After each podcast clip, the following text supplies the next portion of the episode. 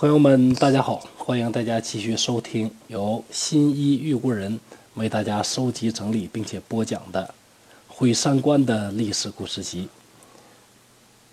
这一讲啊，咱继续讲我们帅哥的这个传。下面要登场的就是孙策的这个好兄弟，雄姿英发的周公瑾。上一讲啊，因为讲到了自己的这个偶像嘛。所以一激动啊，就讲的时间非常的长，啊，在这儿呢要跟大家呢真正能听我节目的人呢说一声抱歉，以后啊一定努力改正，希望呢我的每一讲的时间呢都能够这个控制的好一点啊，不要因为我个人的喜好啊变得忽长忽短。好，言归正传，讲讲我们这位羽扇纶巾的美周郎啊，周瑜字公瑾，他是庐江的舒县人。庐江舒县呢，就是今天安徽的庐江。《三国志·周瑜传》里说呀，周瑜是长壮有姿貌。换成今天的话来讲呢，就是高高的身材，很强壮，而且容貌俊伟，就是一位大帅哥了。当年孙坚发义兵讨伐董卓，一家人呢就迁徙到了舒县。孙坚的儿子孙策与周瑜同岁，十分要好。周瑜把很大的一处房子让给孙策居住，彼此登堂拜母，互通有无，还出了一个成语啊，叫做“总角之好”。呃，“总角之好”啊。关于这一段呢，大家可以啊听一听我的上一讲，在讲孙策的时候呢，有详细的记载。后来孙策脱离袁术，渡江东去。周瑜呢，就把自己的叔叔，就是丹阳太守周畅的兵马呀，带过去投奔孙策。这个时候，孙策刚刚创创业，创业艰难啊，这个力量啊，非常的不足。有了周瑜的支持啊，是大喜过望，说出说出了一句啊，这个后来啊，这个经常被提及的话，叫什么呢？叫“武德清邪也”。得到了你的帮助啊，我的大业呀，可成了。于是两个人合兵一处，经过一番征战，孙策的队伍呢已经发展到了几万人。孙策就对周瑜说：“说兄弟啊，现在的这些人马呢，已经够我呀，慢慢的平定江东了。那您呢，还是回到丹阳，帮助你的叔叔周尚一起去镇守丹阳吧。”于是啊，周瑜就回到了丹阳。后来袁术啊想启用周瑜为将。但是周瑜认为袁术呢是肯定不会成功的，找了机会就东渡大江，投奔了孙策。孙策任命周瑜为建威中郎将，并拨给他两千士兵和战马五十匹。从此绝代双骄孙策和周瑜两个人呐，肩并肩呐一起战斗。有一次，两人一起攻打宛城，就是今天安徽省的安庆市。俘虏了乔公的两个女儿，一看这两个女儿啊，国色天香啊，于是两个人呐分别娶了大乔和小乔做了连襟儿。建安五年，孙策不幸被刺杀，死于匹夫之手。按照演义里边的说法呢，他临终的时候告诉弟弟孙权：“内事不决问张昭，外事不决问周瑜。”不管呢这句话是不是孙策真的说过，但历史上的孙权呢也确实听从了兄长的建议，重用周瑜。建安十三年，基本统一了江东的孙氏政权，遭遇了最大的一次挑战。曹操进入荆州，刘琮呢束手投降，一下子曹操呢增加了水军、步军几十万，孙权的部下呢纷纷的惊慌失措。全都建议刘琮向刘琮学习，赶快举手投降。可是周瑜呢，却力主进行决战。为了能够让他的主公孙权坚定信心呢，周瑜啊，特地指出了曹操的这个四个缺点。哪四个缺点呢？第一，北方呢，并没有真正的平定。在曹操的身后，关西呀，老马、老韩。两位呢，正随时准备啊问候曹老大的菊花。这个对于曹操来讲是非常的凶险。第二个，北人善于乘马，而白人呢善于驾船。北方那些旱鸭子在水上啊，大江里边那都是一群废物。不知道大家呢会不会游泳？呃，西医玉孤人本人呢，这个也非常喜欢游泳。但是呢，我本人呢是出生在内陆，三十几岁呢才开始学会这个游泳。那我游这个泳呢，真的就是一种体育锻炼，在里边呢扑腾扑腾往前游，只要胳膊胳膊腿一停，马上呢就会沉下去。可以试想一下，如果我这样的呢，真的这个掉到水里边，呃，想靠我的这个技术来求生的话，我感觉是非常难的。因为扑腾一阵呢，没有劲了啊，可能就会沉下去了。而其实曹操所带的部队呢，真正的老曹自己的嫡系部队呢，恐怕呢水性达到我这个水平的呢，都得算是比较优秀的了。那，还有很多呢，只要扔到水里边，马上呢就这个沉下去的啊，这个呢也不在少数。所以啊，北方人呢，他要想在这个水面上与我们东吴来决战的话呢。这个是非常难的。第三点，水土不服，久必生病。北方人千里迢迢到这儿来跟我们作战，水土不服啊，那时间短呢还没关系，但是如果一旦旷日持久，那瘟疫必定会盛行，他们的战斗力呢会下降。第四点呢，就是说这些降卒，虽然刘表那儿的这个降卒啊，有好多这个水军。也是南方人啊，也非常善于水战，但是他们呢，毕竟啊，他们这个心意呢，并没有完全的这个定下来，还没有啊，真正的把这个曹老大看成自己的老大，所以这一部分人呢，实际上他也是不堪一击的。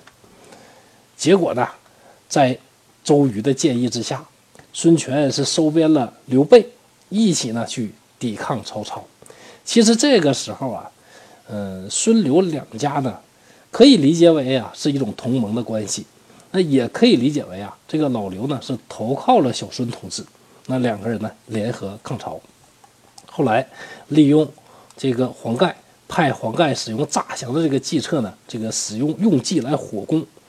呃，在真正的这个《三国志》里边呢，并没有记载有什么连环计呀或者苦肉计啥的，但是黄盖火攻啊诈降，嗯，这个是真的有的。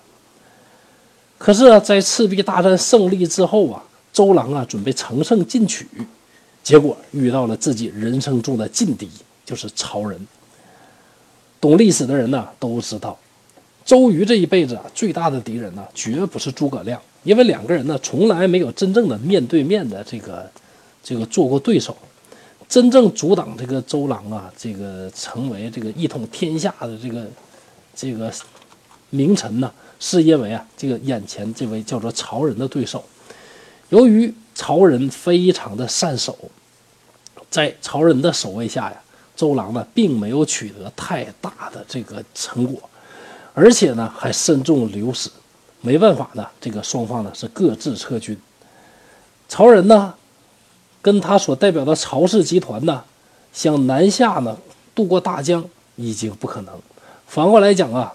东吴的势力呢，也止步于这个曹仁面前的这个壁垒。回到江东之后啊，周瑜啊也劝说过孙权，建议他呢用好吃好喝加美女把刘备养起来。老刘家的这个后人呢，跟他的老祖先刘邦一样，一定呢是好色的，把这个美女啊加上好吃好喝养起刘备。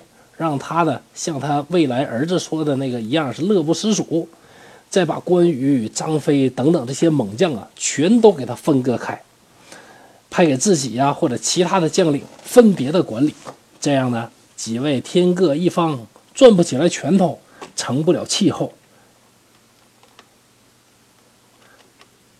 这位，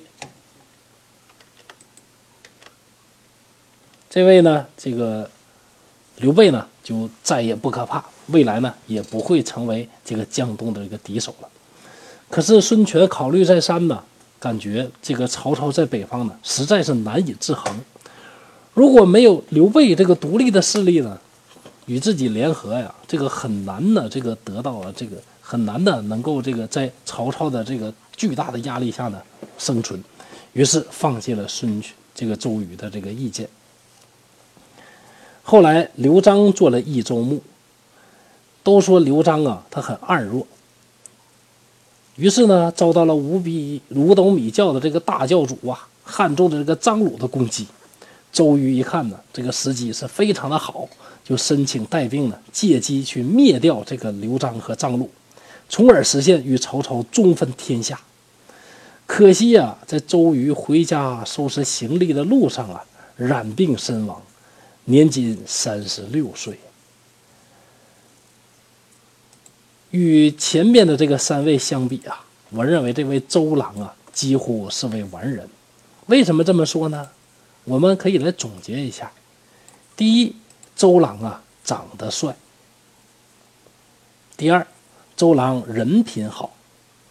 周瑜啊，并不像《三国演义》里边讲的心胸那么狭隘，看到诸葛亮比他强啊，气得不要不要的。历史上的周瑜啊，胸襟非常的宽广，气度宽宏。老将程普啊，本来呢是跟着孙坚打天下的，等孙坚去世之后呢。又跟着孙策打天下，资历呢远远要比周瑜还要老。看到周瑜啊比自己年轻那么多，地位却比自己高，所以非常的不服气，多次当面的侮辱他。但是周瑜啊从来就不计不计较。最后程普终于被周瑜的才华和品德所折服，感动的说什么呢？说与周公瑾交，如饮醇醪，不觉自醉啊。和这样有优秀品质的人呢在一起交往啊，他的谦谦君子之风呢，一点一点的感染我呀，就好像呢喝醇酿一样啊，和这种美酒一样啊，不知不觉呀自己呢就醉了。于是呢，程普啊就和周瑜成为了好友。第三点呢，是周瑜啊通音律，在这儿有句成语叫什么？叫曲有误，周郎顾。周郎啊，无论是在喝酒还是还是在做什么，只要听到周围啊这个音乐演奏啊有那么一点点的失误，那么周郎呢就会回头去看一眼，看看呢究竟发生了什么。呃，通过这儿呢可以见到周郎啊对于音乐是非常的懂。第四点呢，老婆美呀，周瑜的老婆呀是小乔。那世界上啊，当时啊能跟小乔比美的有谁呀？除了大乔，恐怕也没谁了。第五啊，有节操。看看前边啊，这个望尘而败的那个潘越，再看看呢，今天跟这个混，明天跟那个混的这个独孤信。周瑜呢，是彻底的从一而终啊，一生服务于孙氏的基业。都说诸葛亮啊，为了报三顾之恩，鞠躬尽瘁。这个周郎啊，为了一句承诺，又何尝不是舍身以报呢？第六点呐，功业丰啊。周瑜辅佐孙氏啊，建立了江东大业，屡战屡胜。在征讨征讨江夏太守黄祖黄祖的时候呢，是屡立奇功。在赤壁一战，周瑜啊率领的部队啊，让强虏灰飞烟灭，使曹操多年不敢南顾。他本人呢，也随着这一战名动天下，功垂千古。可惜壮志未酬，英年早逝，未能够实现与曹魏中分天下的理想。但是呢，能有这样的一生，又有什么遗憾呢？想当年，绝代双骄，乘马并进，指点江山，挥斥方遒。大乔小乔出嫁了。醉卧美人膝，醒卧江东泉。何等潇洒，何等风流啊！可惜风流总被雨打风吹去，随着那滚滚东流的江水，永不复返了。嗟乎！惟余一声长叹呐！能听到这儿的朋友，您辛苦了，非常感谢您的关注和支持。本套《毁三观历史故事集》最初就是播着玩的，所以太多不如意的地方，影响了您的收听，在这儿深表歉意。本人正在播讲一套东北话趣说聊斋系列，秉承本人一贯的毁三观风格，用东北话播讲不改变、不删减、不解读的高清无码聊斋故事。我将把所有《聊斋志异》当中四百九十多个故事全部用我的方式进行讲解，希望您能订阅和收听，让我用全力以赴制作的音频补足我的遗憾。谢谢你。如果你想订阅这套专辑，可以点击我的头像，然后就可以看到另外一套专辑。期待在另外一套专辑当中与您见面。